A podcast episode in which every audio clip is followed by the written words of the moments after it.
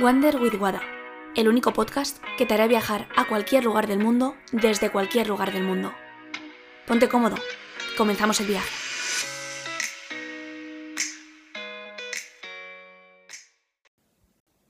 Muy buenas y bienvenido un miércoles más a los Wednesday de Wander with Wada. Para el podcast de hoy te he traído una forma de limitarte. Y pensarás, vamos a ver, Wada, tú siempre hablas de salir de tu zona de confort, de potenciar tu esencia, de motivación, de empoderamiento. Y me estás hablando de cómo limitarme, ¿en serio? Bien, luego de esta manera porque a veces la forma de encontrar tu camino no significa hacer lo que la gente te dice, sino ser consciente de tus propios errores y de lo que haces para poder cambiarlo. Y de nuestros errores o dándonos cuenta de lo que hacemos mal o de lo que nos limita, nos puede ayudar a encontrar la forma de potenciarnos. Así que la estrategia de hoy va a ser un poco diferente. En vez de hablar de mm, salir de tu zona de confort, empoderamiento, etc., voy a hacerlo mm, de la forma contraria. Es decir, hablar de aquello que te limita, de aquello que no te deja crecer, de los comportamientos que tienes a diario que no te dejan avanzar, para que de esa manera tú decidas si es algo que tienes en tu vida y si quieres cambiarlo o si no. Entonces, para ello he, reunido mm, cuatro puntos para que encuentres la mejor forma de limitarte. Bien, la primera de ellas es la etiqueta o las etiquetas. Son las etiquetas que tú de forma voluntaria has decidido autoimponerte o que te han puesto el resto del mundo, el resto de tu círculo cercano y tú has decidido conservar. Etiquetas como yo tengo que ser la niña buena de la familia, yo tengo que ser la persona responsable de la familia, yo tengo que ser X, yo tengo que ser. Son etiquetas que bien te han venido impuestas por tu familia, por tus padres, por tus abuelos, por tu condición y tú has decidido conservar. Por eso o también por conveniencia, porque te venía bien ser ese en, a lo mejor en algún momento de tu vida. Pero hay veces que las etiquetas es la mejor manera de limitarte. ¿Por qué? Porque eres.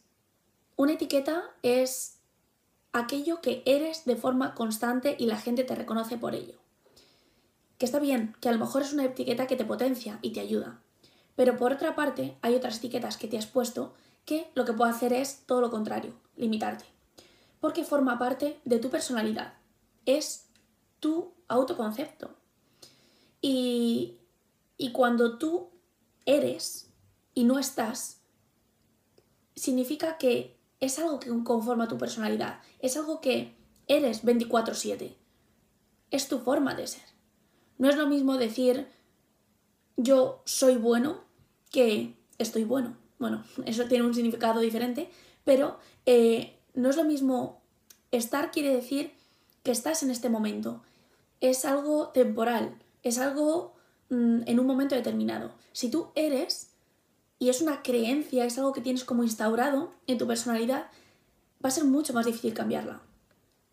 Y una buena forma de cambiar ese autoconcepto, y son etiquetas que a lo mejor te quieres quitar, piensa que no eres, estás siendo lo que tú estás haciendo en este momento va a determinar tu forma de ser. Pero tú puedes cambiarla en cualquier momento. Puedes cambiarla con tus hábitos, puedes cambiarla con tus acciones, porque estás siendo, no eres. Y cuando concibes la vida como continuo movimiento, como continuo cambio, es cuando conformas otra forma de ser y todo tu concepto puede cambiar y te quitas esa etiqueta que te limita. También te digo, si te crees lo que eres, si te crees esa etiqueta, lo estás siendo. Y eso quiere decir que estás estancado porque ya tienes esa etiqueta. Así que piensa qué etiquetas te has puesto a ti mismo por imposición propia o por imposición ajena. Entonces, primera forma de limitarte, etiquetas. Ponte etiquetas para determinar exactamente lo que eres y, y de esa forma limitarte. Punto número 2. Auto boicotearte. Hay muchas formas de hacerlo, pero una de ellas es hablarte mal. Piensa cuando te levantas por la mañana, ¿qué te dices? ¿Qué, qué vocabulario empleas para referirte a ti mismo? ¿Qué te dices? ¿Soy tonta? Mm, ¿No, no valgo para nada? Eh, es que estoy... Mm, bueno, puede ser un montón de, mm, de adjetivos y la mayoría suelen ser bastante descalificativos. Entonces, he de decirte que el cerebro aprende por repetición. Si hay algo que tú te dices de forma continuada, te lo vas a acabar creyendo y va a acabar haciéndose realidad. Entonces, si tú eres una persona que te consideras que tienes una mala salud o que eres, eres una persona no saludable y siempre piensas, uff, qué mala estoy, uff, qué mal me sienta esto, uff, etc. Ese tipo de vocabulario te está lastrando, está jugando en tu contra. Y al final lo que estás haciendo es autoboicotearte y crearte tú esa misma enfermedad. No quiero decir que esto sea siempre así, pero sí que es verdad que hay una parte de las enfermedades que son psicológicas, que te las acabas creyendo por lo que te dices. Si piensas siempre que estás malo o que tienes una mala salud, al final te lo vas a acabar creyendo. Así que piensa cómo te hablas y qué te dices a ti mismo. Luego eh, tengo un juego que es buenísimo, que yo esto he jugado también mucho cuando era, cuando era más pequeña, ya cada vez menos, pero yo lo llamo el juego de a ver quién es el más desgraciado. Y con esto me refiero a cuando estás en tu grupo de amigos o incluso con familia, que te empiezas a comparar y empiezas a ver quién tiene una peor situación con respecto al resto. Y esto es lo típico y pasa mucho en entornos de chicas de, ay, es que esta persona me ha hecho esto, o este chico con el que estoy me ha hecho no sé qué, ya tía, pero es que a mí lo que me ha hecho es esto, y es a ver quién es el más desgraciado, a ver quién se lleva el premio a la persona más desgraciada. Y, es un juego que mm, parece divertido porque es como un autoconsuelo de decir, bueno, hay gente que está mal, pero yo estoy peor y, así. Pero mm, piensa si quieres jugar a eso. Si realmente es algo que te está ayudando a salir de la situación que no te está gustando, o al revés, lo que está haciendo es, eh, no sé, hacerte más desgraciado de lo, que, de lo que ya eres. Ahí es donde tú puedes decidir jugar ese juego o decidir no intervenir y jugar a otros que a lo mejor son más potenciadores. Y esto eh, está muy relacionado con el tercer punto, que es el del victimismo y la responsabilidad. Tú decides en qué punto quieres estar, si en el lado de la víctima o en el lado del responsable. El lado victimista es muy fácil, es el punto en el que cuando no tienes fuerzas para luchar, en el punto en el que cuando no sabes qué hacer o mm, no sabes qué camino tomar, es como todo me pasa a mí, porque me pasa a mí esto, y qué mala situación y mm, tal. Y es fácil ese rol porque es como buscar la excusa perfecta para la situación que estás sufriendo en este momento.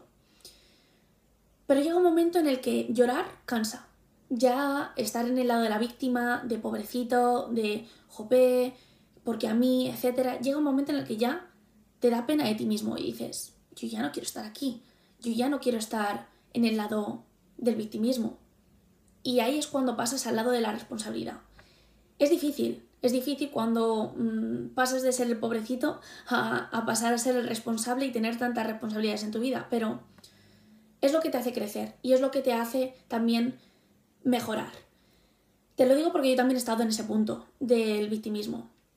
Mm, hubo un tiempo en el que yo tuve una pareja, en el que yo no me sentía mm, para nada valorada, trabajaba muchísimo, mm, iba a la universidad por etiquetas que me había puesto a mí misma y tenía que ser la chica perfecta. Y, me cansé. Y para mí la mejor forma de sobrellevar la situación fue entrar en depresión.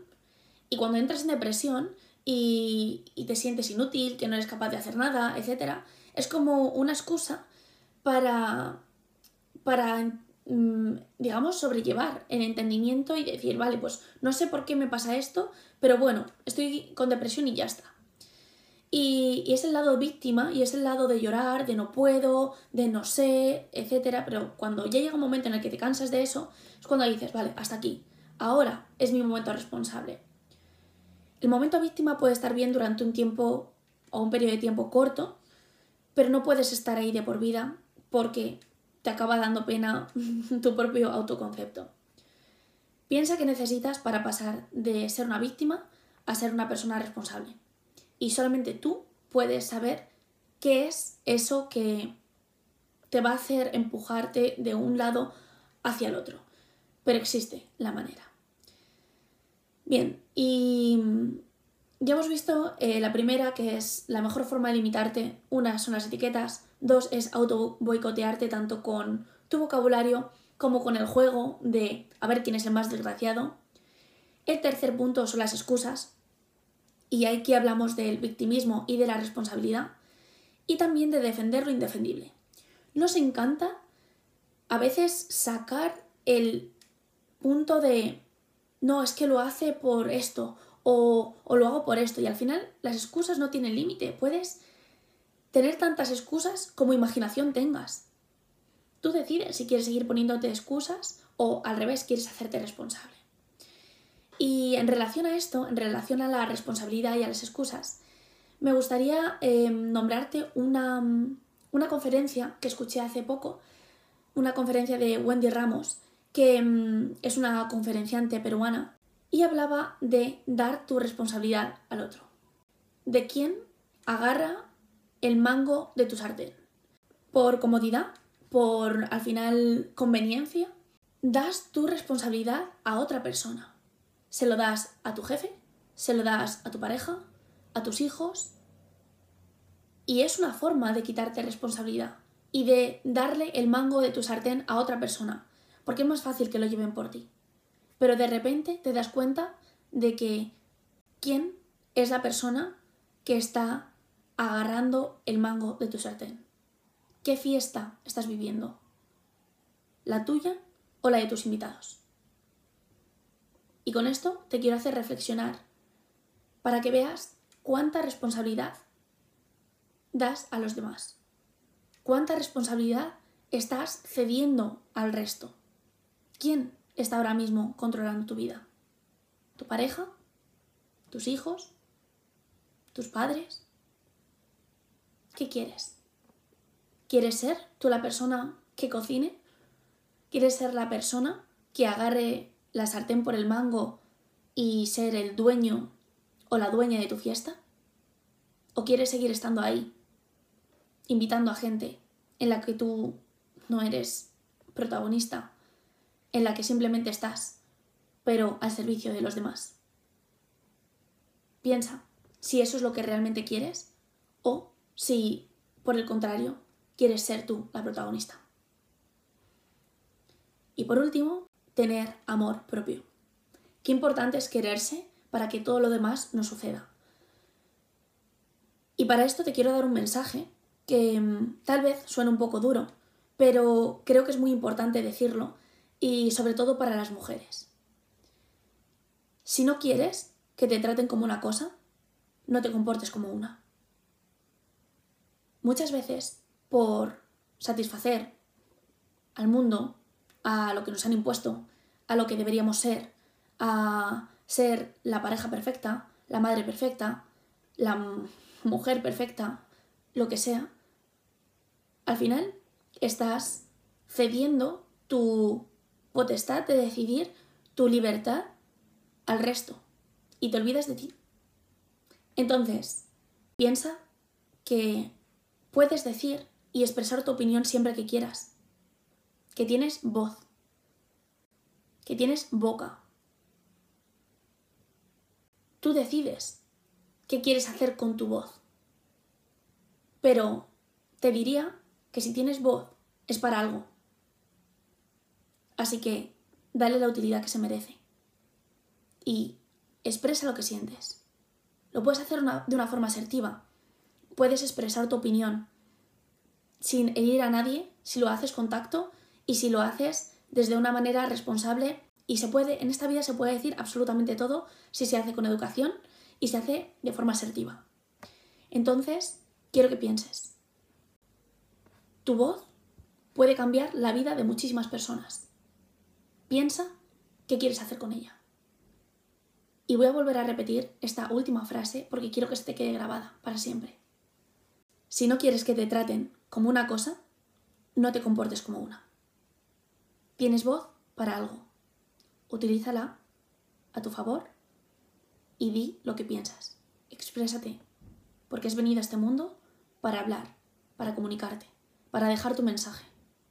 Así que espero, de verdad de corazón, que lo hagas.